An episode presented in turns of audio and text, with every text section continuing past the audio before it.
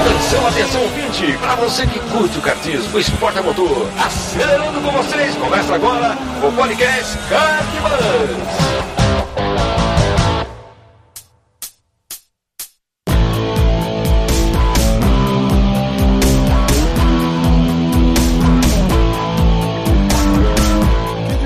Demais, que demais! Podcast Kart Bus começando. Eu sou Bruno Scarim e essa é a edição de número 43. Seja muito bem-vindo e obrigado aí pela sua audiência. Rapidamente, antes da gente entrar no papo, queria te fazer um convite. No dia 9 de junho, estou organizando um evento aí de kart e, e você é fundamental nessa nessa jornada que eu estou desenvolvendo aqui. Então eu estou chamando esse lance de Master Kart Class edição Interlagos. É um workshop detalhado e focado nos novos karts que estão disponíveis lá para locação, assim como obviamente no traçado daquele que é um templo do nosso kartismo nacional, né?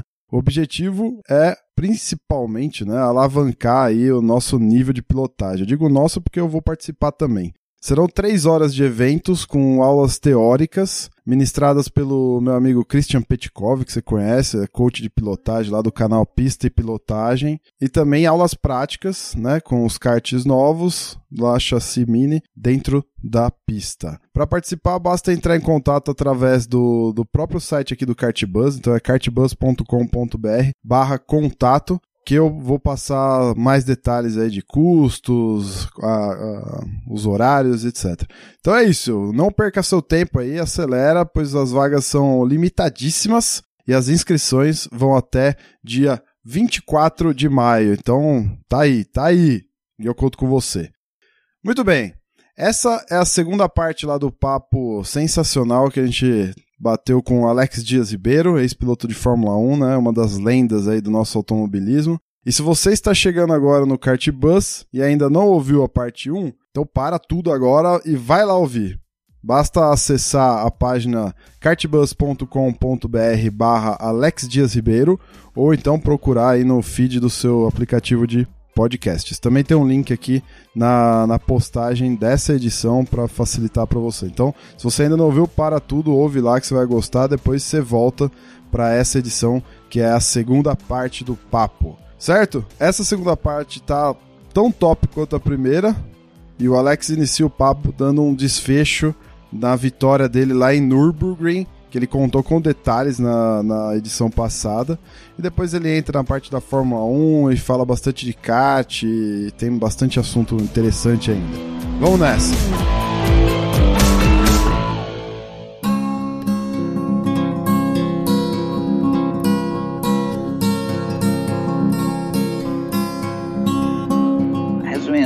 Resumindo, o dinheiro deu pra gente fazer algumas corridas, depois, quando acabou, teve um pessoal lá na Inglaterra que me ajudou, que tinha uma, uma, uma como é que chama essas organizações sem fins lucrativos? Uma fundação cristã me ajudou e a gente conseguiu fazer o campeonato inteirinho, mas não conseguimos os resultados que a gente teve na, nessa corrida aí. E aí, no fim do ano, eu perdi os patrocínios e foi o fim da minha aventura internacional.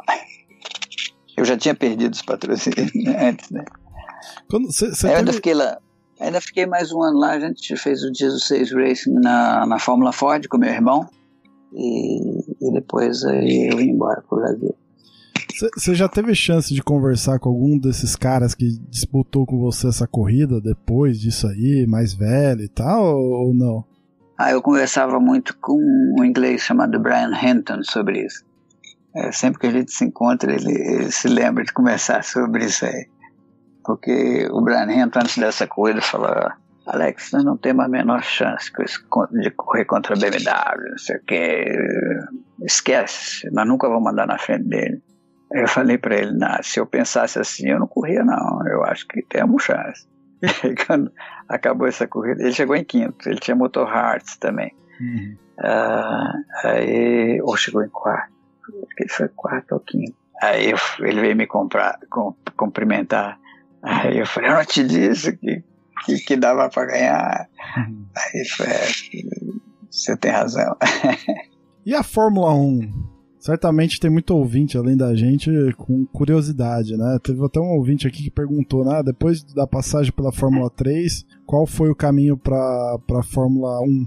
Só para tá. dar o crédito aqui, quem perguntou foi o nosso ouvinte Cássio Alexandre Machado, tá? Cássio Alexandre Machado. Legal. Eu, eu, eu tive essa temporada. Eu fiz duas temporadas de Fórmula 3, a de 74 e a de 73. A 74 eu era uma equipe particular, eu mesmo e 75 eu corri na equipe March de Fórmula, de, de Fórmula 3, corria pela fábrica já. E em 76 eu corri de Fórmula, porque eu fui bem na Fórmula 3, também eu fiz a Fórmula 2 na equipe oficial da March, que tinha o patrocínio da BMW. Só que naquela época os franceses estavam dominando a Fórmula 2 já há uns três anos.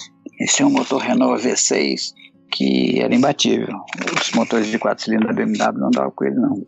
Então eles tinham quatro carros na Fórmula 2, com motor Renault, apoio da fábrica e, e um, o equipe Elf usava o, o chassi Martini e, e, a outra equipe era Alpine. Eles tiraram primeiro, segundo, terceiro e quarto. E eu fui quinto. Eu fui o primeiro não francês uh, no campeonato de Fórmula 2 no meu ano de estreia. E, e fui o primeiro, o, o melhor piloto BMW na Fórmula 2. Até ganhei um prêmio lá em Munique por, por essa temporada tão boa que eu fiz. Eu liderei várias corridas. Eu só não ganhei porque nas duas que eu estava na ponta, dando um pau nos franceses, o, o meu carro quebrou. E, e aí isso fez o meu nome. No fim desse ano aí eu tinha três convites para a Fórmula 1. Uma da Braba, que o Pat fez a cabeça do Bernie lá e, eu, e tinha os resultados para ele mostrar. Ah, e o Pat queria que eu fosse o, o, o, segundo piloto dele. E tinha um convite da Surtees e um convite da March. E eu acabei optando pela March, porque eu já estava lá, já conhecia todo mundo, me dava bem com os engenheiros, e eu acreditei no projeto da March. Só que foi a pior escolha que eu fiz, porque o March a March naquele ano nem fez um carro novo, veio com o carro do ano anterior. Ah, os testes de pneus feitos durante o inverno foram feitos com a McLaren, a Lotus e a Ferrari, que eram carros muito largos. A March entrou numa de fazer um carro bem estreitinho, porque a cada polegada de mais estreito eles ganhavam não sei quantos giros na reta, teoricamente. E quando esses novos pneus foram desenvolvidos para carros largos e puseram os pneus da temporada de 77 nos carros da marcha, o carro não andava em linha reta. O bicho vinha assim, já sambando na reta, porque a, a, a borracha, é, os pneus eram muito altos, assim, parecia um pouco pneu de dragster, é. para dar tração, para ter tração. Então, quando freava, eu tinha que deixar um metro para cada lado, que o bichão vinha caçando mosca para um lado para o outro. Então, era uma luta, eu tinha que correr contra o carro e não contra os adversários. Aí foi um desastre. Mas... E como tanto eu como o Ian Schechter, meu colega de equipe, éramos novatos na Fórmula 1, o chefe de equipe nosso lá é, dizia que o carro não tinha nada errado, não, nós é que não sabíamos guiar. E, e não fez nada para mexer nos carros. Então, foi um desastre enorme para mim, para o Ian Schechter e para os outros. Tinham mais, tinham mais três marchas, eram cinco marchas na Fórmula 1. Tinha as corridas do grid, assim, quando conseguia classificar, eles eram os últimos. Era que nem a que nem tá a Sauber agora, como era a Mano no ano passado. Eram as, é, as nanicas da época, vai, vamos dizer assim. É, eram era os carros de lá de trás. E como tinham 30 carros que iam em todas as corridas, e só largavam 26, então eu fiquei de fora de oito corridas, num total de 16. Eu não consegui nem classificar. Caramba. Então, em Silverstone fui dois segundos mais lento que o James Hunt, que foi o pole position, e eu era o 27. Então eu estava o grid inteiro nesses dois minutos aí. Dois segundos, então isso queimou meu filme. O Xingona pediu os patrocínios e acabou a minha carreira na Fórmula 1. Então não foi muito legal, não. Eu tinha ido bem na estreia com o Heskett. Eu fiz uma corrida com o Heskett em 76, cheguei em 12 também era carro Era o carro que o James Hunt tinha usado no ano anterior, antes dele ir para a McLaren. Também era um carro antigo. E depois que a vaca foi para o brejo, o Emerson me deu uma chance, me chamou para fazer Canadá, Estados Unidos e, e, a prova de homologação de Imola para a Fórmula 1. Na Copersucar, né? Copersucar, Copersucar, é. Imola até que andei bem com o F5, o F5 dava para guiar, o F6 não dava. O F6 tinha alguns problemas de estrutura e era um carro muito difícil. E também não, não, me, destaquei, não me destaquei o suficiente para ter uma volta. Então, foi assim. Não foi, não foi bela a minha passagem na Fórmula 1. Não tenho boas recordações, não. Mas cheguei lá, né? Ah, com certeza. Qualquer que chega lá. Não, tem um outro ouvinte aqui que ele perguntou. Também tem a ver com Fórmula 1, mas na época que você foi piloto do carro médico, né? É, ele, William é, Paixão, ele comenta assim, se pediu para você contar alguma curiosidade, alguma história bacana da, da época do Medical Car. Medical Car, eu quem estava pilotando Medical Car era o Wilson Fittipaldi. Daí, quando o Christian estreou na Fórmula 1, o Wilson não quis mais fazer serviço, porque ele queria, claro, estar tá com o Christian lá, acompanhando ele nos boxes. Aí a Suzy, esposa do Wilson, me sugeriu para os organizadores uh, o meu nome. Aí eu comecei a guiar o carro no GP Brasil. Eu fiz acho que 12 ou 13 anos. Foi já naquele o... que o. que o. Qual que era o nome do cara que acertou a porta lá? O.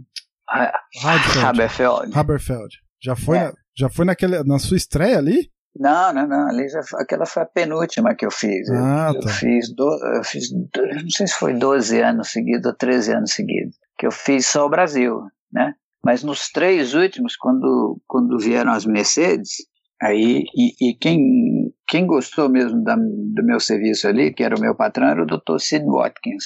Uhum. Só que a gente guiava uns carros muito safados, né? Teve época que era um, um Logos, outro era um Fiat. É... Não é aquela SLR é, porta de gaivota que é hoje, né? Que é sensacional. Não, não, não. Era, era o carro da fábrica que patrocinava o GP Brasil. Tá. O primeiro ano era uma Alfa Tanajura. Lembra uma Alfa? uma Alfa que fabricaram aqui no Brasil, uma traseirona grande, uh, 2.3. É o Alfa 64? É, não, não é o 64, não. Era uma que era não, fabricada no Brasil. Era aquela era mais antiga? Aquela mais antigona. A primeira vez. Carro, é um carro feio pra caramba. Horroroso. E lento. Ele era tão lento que nós fizemos as contas para dar a volta atrás do Fórmula 1. Os Fórmula 1 iam pegar a gente por trás. Na segunda volta eles iam alcançar a gente antes da gente chegar no box na primeira nossa. Então, então a gente veio, seguiu eles até, até a curva 3 e aí ficou esperando eles saírem na junção para a gente vir atrás e entrar no box. Porque se fosse dar a volta inteira, e era, era a pista de 8 km ainda, né? Então, de tão ruim que era. Bom, aí quando vieram as. Uh, e aí o, o Dr. Cid Watkins tinha um piloto em cada país.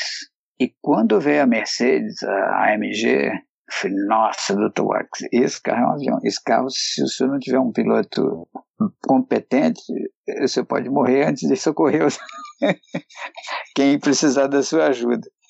Porque teve uma corrida que eles puseram uma moça que era namorada do chefe, da, do diretor da prova, e ela rodou o carro no meio da, da falta de apresentação, em outro país, não vou dizer onde é que foi, quem era o diretor da prova, não. então aí ele falou, ele me perguntou se eu topar, você toparia ser o meu piloto?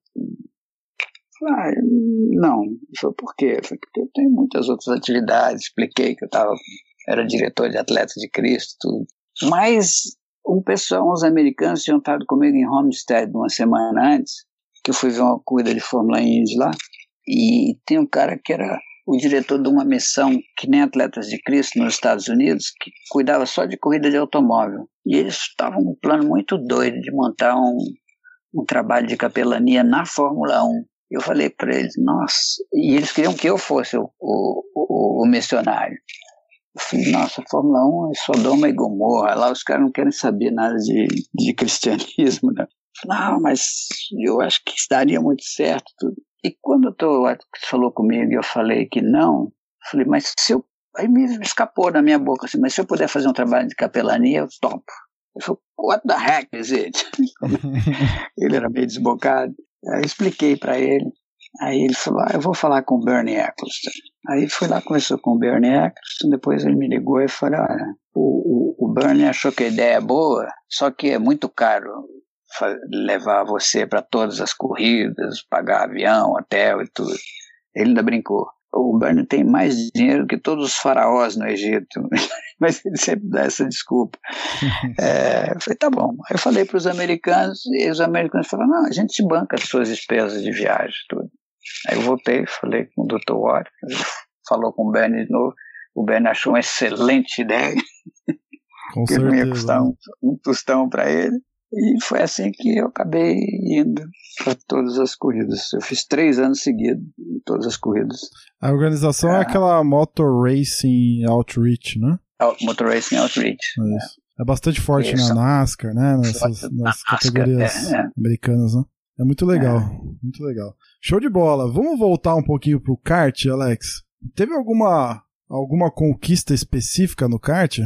Olha, a grande conquista do, do kart para mim foi o desenvolvimento da técnica de pilotagem, sabe? Lá com a primeira fase, eu fui campeão brasilense dois anos. E era conjugado o campeonato brasilense com o Goiânia. Corria em Brasília e em Goiânia. Foram 25 corridas, foi muita corrida e muita corrida assim que foi um desenvolvimento tremendo. Segunda fase foi quando quando se foi quando teve o Superkart. Isso. É, aí o Superkart foi muito legal. É, porque o Emerson estava correndo, o Elcinho, tinham Que ano três que foi pilotos isso 1. Que ano que foi o Superkart?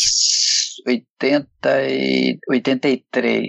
E qual- como que era esse kart? Motor, chassi? Como que era o esquema? Ele era um chassi mini que o Mário desenvolveu com dois motores 125, então ele era 250. Andava pra caramba, mas era uma traquitana pra guiar. mas era, era punk, viu? E as corridas eram aonde? Interlagos, todas. E teve uma que foi ali em frente ao Pacaembu, no estacionamento do Pacaembu, fizeram uma pista lá. Mas E era. outras Interlagos corria no cartódromo mesmo, não no, na- no autódromo. no cartório. É. Nossa, mas como. E corria na pista, corria na pista mesmo, comum. Às vezes usava só ah, o anel externo, tá? Mas ele chegava tão rápido que ficou perigoso, então a gente andou na convencional. E mudava, usando as variáveis que, que, que o cartódromo de Interlagos permite, entendeu? Entendi. É porque E- o Mas tinha um grid cheio, tinha 30 kart correndo. Os superkarts de hoje, eles, eles correm em autódromos, né? O, o Raimundo, autódromo. É, o Raimundo fez até uma, uma matéria pra gente no, no Kart Bus. E Hum. tem oval, em autódromos, né? Específico pra esses karts que chegam, meu, passam de 200 ali com facilidade, né? É. Tem, tem marcha e tudo mais, né?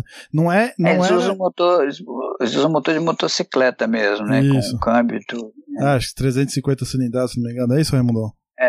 Acho que é 250. Das 250. motos É. 250. É, isso já tinha no nosso tempo. Tinha, eles, tinham, eles corriam na Inglaterra com esses karts aí. Mas eram, eram, eram uns karts mais longos também, né? Que para andar em linha reta. Porque é, correr de kart em autódromo tem tanto espaço que dá para fazer quase tudo pé embaixo. É. Ô, Alex, E Alex, esse superkart com dois motores tinha dois freios também? Eh, Tinha alguma, alguma coisa diferente no chassi? O que, que era diferente ali? Ele era, ele era mais comprido um pouco, era carenado, né? Tinha dois discos atrás, é, no mesmo eixo, né? Não tinha freio na frente. Acho que era isso aí. Não era uma coisa muito complicada, não. Mas era muito difícil de guiar. Tem uma foto, se o Alex me permitir, eu vou colocar no, no post. É uma foto dele pilotando um superkart bonitão desse vermelhão. Tá Se colocar, né? Beleza, Alex. Alex, falando. Depois falando- teve, ah, teve uma outra, uma outra volta pro kart. Ah, eu voltei a correr de Fórmula 3 e no ano de 92 tinha esperança de reativar a minha carreira. E eu estava visando ir para os Estados Unidos correr de Fórmula Indy. Hum, Só que eu fiz dois anos de preparação aqui, uma temporada de Fórmula 3 e antes eu fiz uma temporada de na Copa Pacalolo. Copa Pacalolo.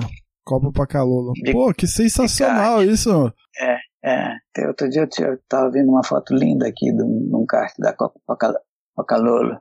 Eu tinha um chassi Biro, muito bom, com um motor, motor da Pacalolo. Acho que era um parilão, não era? Não, não era não, era era um motor do feito pelo Silvano Pose. Ele tinha, era um motor de válvula. E depois da Pacalolo teve uma, uma época andei de Parila também. Isso tudo para ir pegando a mão de novo, para se pegar na mão, isso, para poder chegar na Fórmula Indy. Depois eu corri de Fórmula 3 uma temporada aqui com patrocínio da Caixa com Halt Honda. Foi minha última corrida. Pois não deu certo a conexão que a gente esperava fazer lá nos Estados Unidos e aí eu parei. Ô Alex, de vez. Quando, quando você pensa, ou quando a gente pensa em, em conquista é, versus retorno financeiro, essa conta ela fecha assim, ó, tipo, como que, que faz, por exemplo? Eu imagino que lá no início você não, não devia estar tá pensando, não, quero ser um profissional disso para ganhar dinheiro, etc, etc. Mas depois, acho que conforme você foi evoluindo, é, você virou um piloto profissional, provavelmente seu sustento vinha disso, né? Como que é esse caminho, cara? Tipo, é, é isso mesmo? Hoje em dia você acha que funciona isso? Ou, ou não é mais assim? Como é que você enxerga esse, esse cenário em termos de, de retorno financeiro para o cara ser um, um profissional de fato? Olha, eu não posso dizer que. Eu, eu, eu na verdade, eu sempre paguei para correr. Só que, como eu não tinha dinheiro, eu não pagava com dinheiro, eu pagava com o meu trabalho. Então, eu tinha a Camber, eu e meus companheiros lá, os quatro mosqueteiros, eu, o Zeca, o Eladio e o João Luiz, a gente tinha oficina para sustentar as corridas. Então, tudo que a gente ganhava uh, na, na oficina, a gente torrava nas corridas. Que eu era da turma dos, ab, dos abusados, né? Uhum. na definição do, do Zamponi, que é esporte de rico ou de abusado, então, dessa oficina dos abusados saíram três para a Fórmula 1, eu, Piquet e o Pupo Moreno. Ah, mas para mim o dia de glória foi quando me convidaram para correr pela, pela Hollywood, que era a equipe mais profissional, mais bem estruturada do país.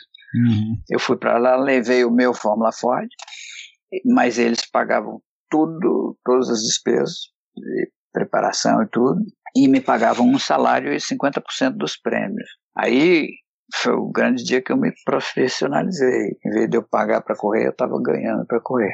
É, fiquei dois anos na Hollywood. No primeiro eu fui campeão, vice-campeão brasileiro, no segundo eu fui campeão e número um no ranking. Mas para ser número um no ranking, eu tive que correr em outras categorias, que só as minhas vitórias na Fórmula Ford não daria o número de pontos. Então eu corri de Maverick, na, na própria Hollywood, ganhamos uma corrida em Porto Alegre, lá eu, Luiz Pereira Bueno e o Tite, uma de longa duração. Nós chegamos na frente do Clóvis Moraes com o Bird Clemente e o irmão do Bird, que chegaram em segundo com outro Maverick, e eu corri também de Penico, né, os Fusca, aqueles Fusca Divisão 3. e marquei uns pontos lá, e esse, esses pontos todos juntos é, me permitiram ganhar o ranking. E aí eu estava ganhando para correr. Quando eu fui para a Europa, eu não fui pago para correr, mas eu consegui um patrocínio que uma parte do patrocínio ficou para mim. Uma parte eu paguei para a equipe lá e a outra ficou para mim a título de Prolabore. Aí nesses anos todos que eu corri na Europa, eu não ganhei um tostão de remuneração como piloto das fábricas que eu corri, pelo contrário, eu pagava, pagava para andar lá, mas o patrocínio sempre sobrava algum para mim. Então, eu fui, desde o tempo que eu entrei para Hollywood até que eu tive o desastre, a desastrada corrida da, da campeonato do Fórmula 1, é, eu, eu, eu, eu, ganhei dinheiro com isso. É, não deu para deu para comprar o apartamento que eu vivo até hoje. É, foi a única coisa que sobrou é, daquela época. Então, foi, eu fui profissional sim durante alguns anos, mas a minha grana vinha mesmo era porque eu conseguia o patrocínio no patrocínio sobrava algum para mim. E você acha que hoje em dia que esse automobilismo meio meio capenga que a gente vive, É possível alguma coisa nesse sentido? Eu não digo chegar na Fórmula 1, mas pro cara que quer, que quer fazer a carreira dele começar no kart, depois talvez ir num turismo. Essa, é que o automobilismo brasileiro tá tão fraco de, de talvez não de opções, porque opções você tem, mas falta de talvez de incentivo ou falta de, exposição, né, que torna a coisa muito mais difícil. Você acha que ainda tem jeito isso? Como que você vê a coisa nesses dias que a gente está vivendo aqui? Ah, o Stock Car está bem profissionalizado. Tem pilotos uh, de Stock Car hoje que, que são profissionais e vivem disso e ganham um bom salário. Os de ponta aí são todos eles bem remunerados. Mas acho que tirando a Stock Car, não deve ter As outras, todo, todo mundo paga para correr, eu acho. Talvez a Fórmula Truck também é, permita isso, porque tem também o apoio das fábricas, então é uma categoria que tem uma mãe por trás, né? que são a, a, a, Mercedes, a Iveco, a Volkswagen, tem, as equipes têm um apoio de fábrica. Alex, quando a gente pensa no, no kart nos dias de hoje, né? Eu, o Petit, o Raimundo, a gente está vivendo isso mais intensamente. O Petit é, trabalha com isso hoje em dia, né? Eu, o Raimundo, a gente está ainda vivendo o, o sonho, se alimentando dele, muito mais por gosto do que por, por ser remunerado, né?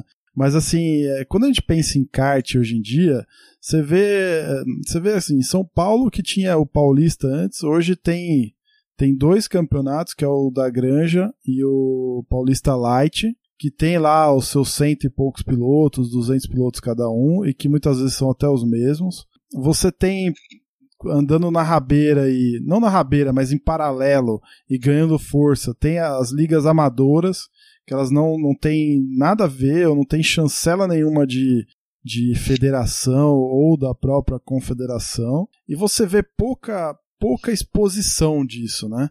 É, você vê pouca, pouca mídia falando de kart, quando vê, tipo, é muito raro ter alguma coisa na televisão, é muito raro ter alguma coisa é, em, em, jornal, né? Se bem que essas coisas também estão cada dia é, ficando menos importantes, assim, né? Hoje com, com o YouTube, com, com os, os jornais ficando cada vez mais digitais, né? E menos impressos e tal, tem ganhado menos relevância ainda. Como que você vê esse cenário assim do, do cartismo? Você acha que ainda tem futuro? Não tem? Por exemplo, você acha que o kart hoje em dia no Brasil ele, ele é valorizado de, de certa maneira? Ele é reconhecido? Eu acho que o kart no Brasil nunca foi valorizado o tanto que ele merece. É, ele merecia muito mais, mas de alguma forma, não sei, o povo olha para o kart como mais como brincadeira do que como uma coisa profissional. Então, tem pouca exposição na mídia mesmo, mas sempre foi assim. Para começar aqui, ele não tem espaço para você pôr patrocínio, né? Os carenados até que dão para pôr um patrocínio, mas o kart pelado não tem onde aparecer o nome do patrocinador e ele não é tratado com, com a seriedade que merece. Agora, como esporte não profissional, como esporte de recreação, ele é um grande, um grande filão, né? Não profissional. Acho que não, eu conheço pouquíssimos kartistas no Brasil que conseguiram fazer do kart sua profissão. Uhum. É, você pode contar nos dedos aí quantos conseguiram. Ah, mas fora isso, acho que não, ele, ele não, não, definitivamente não, não tem espaço até aqui. O que, que pode se fazer, eu não sei. Mas o que eu posso dizer é que não dá para ser profissional aqui, não. E na Itália tem gente que diz profissionalmente. Na Inglaterra também tinha um cara lá que era muito bom, que era profissional nisso. Mas os profissionais são poucos os que conseguem viabilizar isso como carreira. O, outro dia a gente fez um programa aqui com, sobre o tema patrocínio. E a gente até chamou o Alberto Tazu, que é jornalista, ele até comentou um pouco de uma história com vocês lá, inclusive na Camber. E um dos pontos que ele comentou que eu achei muito interessante, porque a gente sempre fala disso, né? O, o, piloto de kart geralmente reclama, ah, porque não tem mídia, não tem isso, não aquilo. Mas o que que o piloto de kart ele faz assim, né? De fato para para se autopromover, para vender, é, é para se vender como, como um, um, prestador de serviço, né, para as marcas, assim, né? Uhum. E a gente discorreu um pouco sobre esse assunto. Você acha que o, os pilotos brasileiros, eles, eles é, tem muito mimimi assim, tem muito tem muita reclamação mesmo e pouca ação de, de ir atrás. Por exemplo, pô, vocês criaram uma oficina mecânica do zero e que lançou três caras para Fórmula 1, sendo que dentre eles alguns campeões inclusive. Tipo, não foi pouca coisa, entendeu? Teve muito envolvimento, teve muita disposição, teve muita mão na graxa, que nem você comentou. Teve muita determinação ali, né? A minha impressão hoje em é, dia é que não é assim, é. tipo, não que não tenha a oportunidade, mas é que falta um pouco desse ímpeto. O que, que você acha disso? É, hoje a turma não se esforça metade do que a gente se esforçava. Pra você tem uma ideia, em Brasília não tinha corrida de kart. Nós tínhamos que organizar a corrida também. Então, a gente tinha que ir lá, conversar com a PM para eles cercarem a pista para gente, tinha que ir no, no hospital, conseguir a ambulância para ir para a pista. A gente tinha que organizar a corrida e correr e fazer tudo. Então era, era. Mas a gente tinha uma vontade de correr que era um negócio fora do comum. E nós éramos profissionais não como piloto, aquele que vem com a luvinha, senta e guia. A gente era, tinha que fazer acontecer. E a gente era profissional no sentido de que a gente trabalhava como mecânico para ganhar o dinheiro para patrocinar a gente mesmo. Sim. Então, era, eram outros tempos também. Né? Ao mesmo tempo que era mais amador, mas também tinha espaço para criatividade, né? Hoje já está tudo dominado, já tem os currais, os coronéis. então é mais difícil. Raimundão, você tinha uma pergunta? É, eu ia pedir para Alex contar alguns casos aí. Três histórias que ele já passou para a gente naquela encontro que a gente teve no, na SECA que eu queria que ele compartilhasse aí com os ouvintes. A corrida de kart em Miami, que se não me engano o Emerson Fittipaldi te convidou, Alex. Percy na França, o, aquela corrida, corrida dos campeões ali de kart. E uma terceira é a corrida da inauguração do cartódromo particular do Ayrton Senna. Se não me engano, você participou e correu contra o próprio Ayrton Senna, que é de um exímio cartista. Teve alguma uma história aí por trás que você pode compartilhar pra gente? Algum um pouco dessas, dessas histórias aí? É, nossa, você puxou lá do baú, já nem me lembrar. a, de Homestead, o Emerson tá, era empresário de um piloto na Fórmula Indy e ele pediu para eu ir junto com ele lá. O Emerson já tinha tido seu encontro com Cristo e ele queria que eu desse um apoio espiritual e psicológico ao piloto dele. Então eu fui parar em Homestead, nessa corrida aí. E, chegando lá, a gente descobriu que o Philip Streff, que era o organizador da, daquelas corridas maravilhosas em Bercy, estava fazendo uma corrida desse tipo em Homestead, com pilotos, ex-pilotos de Fórmula 1 e pilotos de Fórmula Indy que iam participar daquela corrida. Então, já isso eles trouxeram os karts da França. A pista era improvisada, uma parte delas era na reta, em frente à arquibancada, com a casa cheia, e a outra entrava por uma variantezinha né, que dava na entrada do box e fazia um circuitinho ali na frente do público. Aí eu estava lá, era, é, fui, era ex-piloto de Fórmula 1, então eu corri em parceria com o Giafone, com o Felipe, né, que corre de caminhão. E foi muito legal. Teve uma classificação. E eu me lembrei que na classificação eu passei todo mundo, nunca fui ultrapassado. Mas quando montaram o grid, me puseram em último. E eu não sabia porquê. Depois eu entendi que eles inverteram o grid. Eu tinha sido mais rápido e nem me toquei. E aí, na corrida, eu vim, passei todo mundo, liderei de montão, passei para o Felipe. O Felipe abriu mais ainda. Ele deu mais uma parada no box e eu que ia chegar. Então, essa altura nós estávamos duas ou três horas na frente do segundo lugar. Aí quebrou a embreagem. Ah, mas foi muito legal. E por causa de ter andado bem lá, o Streff me convidou para correr em Percy, na França, no, no fim do ano de 99. Aí eu passei, aí eu falei, agora eu vou treinar. Aí passei um semestre treinando. Comprei um kart com um motor igual aquele que a gente usava na França lá, que era um Parilla 100 com embreagem. E e um Mini, né? Lá a gente andava com um, um, um outro chassi. E aí treinei pra caramba. Treinei, Alex, eu... desculpa, foi nessa época que a gente andou de indoor junto um monte para treinar seu trânsito também ou não? Foi outra ocasião? Foi essa época aí. Ah, foi, foi legal, hein? A gente é, eu andava no, é, no karting é, Jaguaré. Isso. exatamente. E teve um dia que eu levei o 2T para andar lá naquela pista. Nossa! Nossa. Era uma loucura. E, e aí eu cheguei em Bessi tão bem preparado, mas tão bem preparado, que o meu problema é que eu vivia passando por cima dos colegas. Os caras freavam, eu estava acelerando aí, pum, subi, passei por cima do Wilson, passei por cima. e no fim eu fui rápido para burro, mas não, não me dei bem na corrida porque, porque era rápido demais. Mas foi muito divertido, porque eu tive a oportunidade de andar com os pilotos de Fórmula 1 que só andavam na frente naquela época. Estava lá o Mario Andretti, o Jordi Scheckter e quem era o outro? Tinha mais um.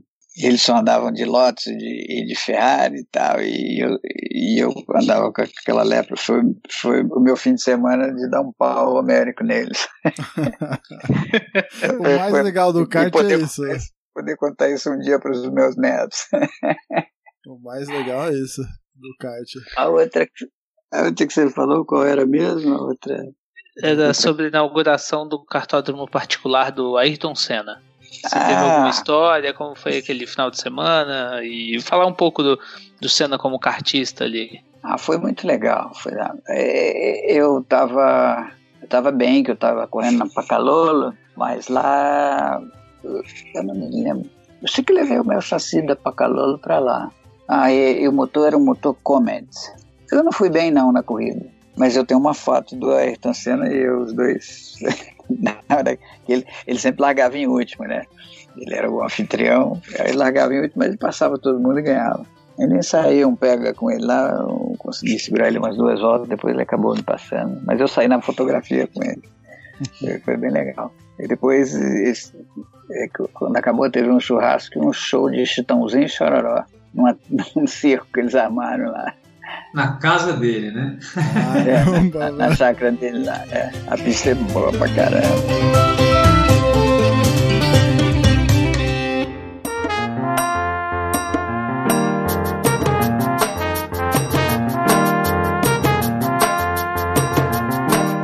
Alex, se você fosse passar um recado pro para esses caras que estão querendo começar, seja ele na brincadeira ou que até almejam algum tipo de. almejam alguma categoria mais profissional? Que, que, que tipo de recado que você poderia passar para esses caras? Ah, eu posso contar a minha história. Que o, que, que o sonho é, é a mola propulsora das grandes realizações humanas. Foi porque o homem, eu imagino o homem da caverna olhando os pássaros voando e falando, ah, um dia eu vou voar, seria bom se eu pudesse voar. Hum. Foi aí que começou o sonho. E muitos séculos depois o homem acabou voando, né? É, de avião, ou, ou, até daquele sky jump, né? Que o Schumacher gostava de fazer. Que cara que tem aquela roupa de morcego e vem voando sozinho. Nossa, que sensacional. Então, é, no meu caso foi o sonho. É, o sonho transformado em paixão paixão me fez correr atrás do conhecimento, como, como realizar esse sonho. Quando eu tive o conhecimento, cheguei à conclusão que era, o sonho era impossível, eu apelei para a fé. E aí Deus me deu a oportunidade, abriu as portas. Deus não me deu a taça na mão, não.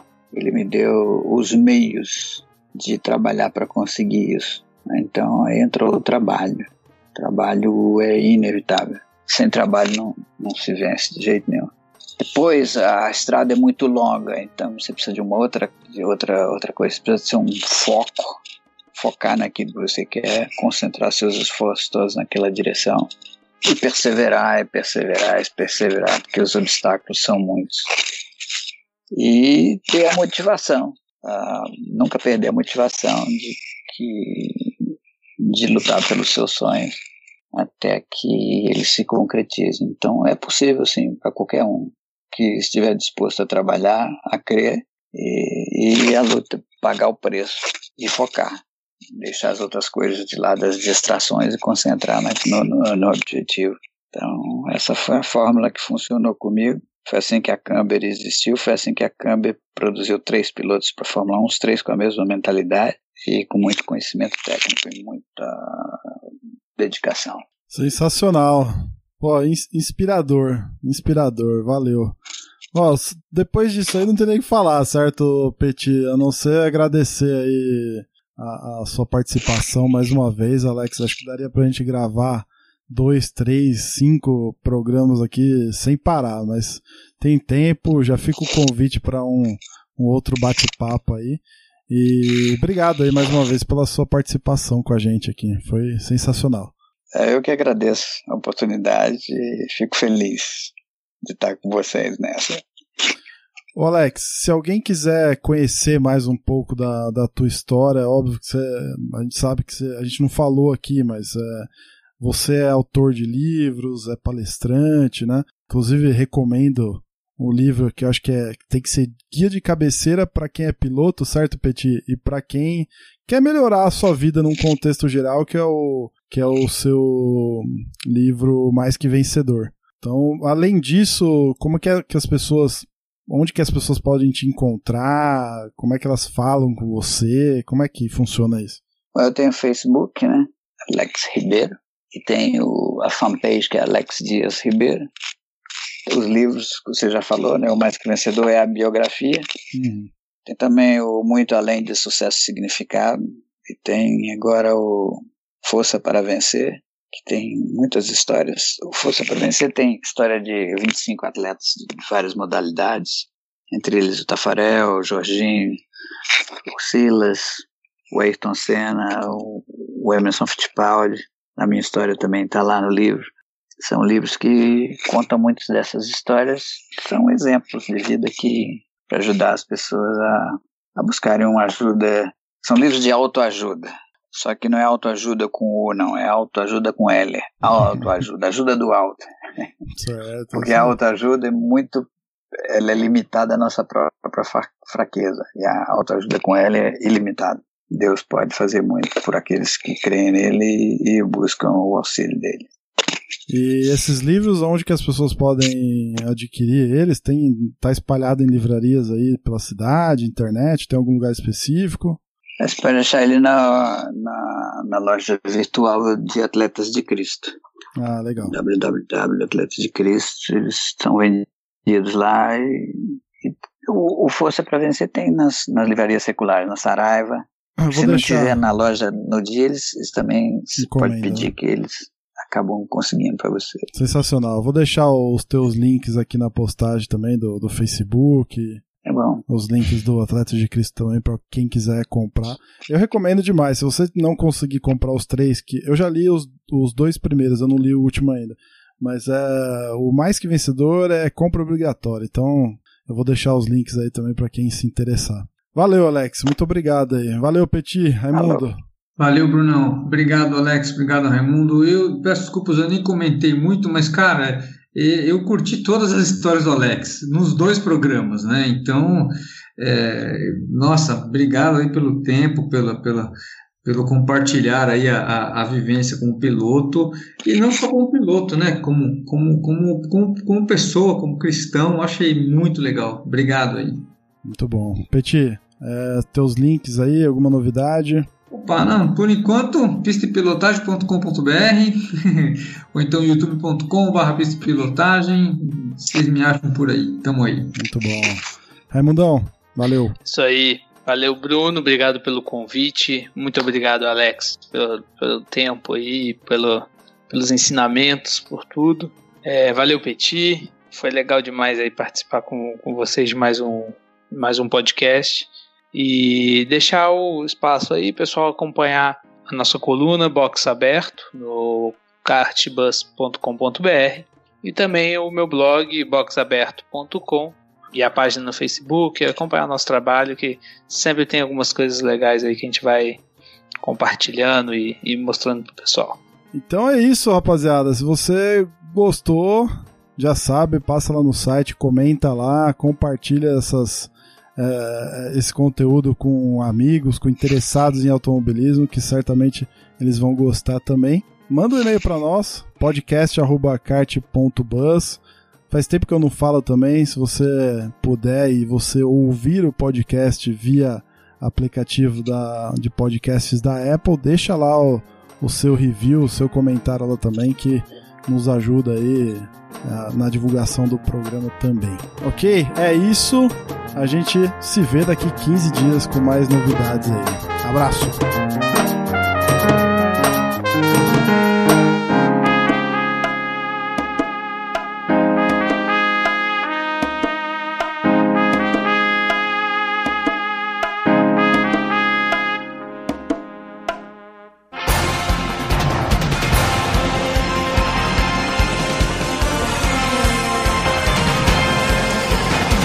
Quadriculada preta e branca agitada. Encerramento do podcast Cardbus. Acesse o site card.bus e interaja conosco nas redes sociais.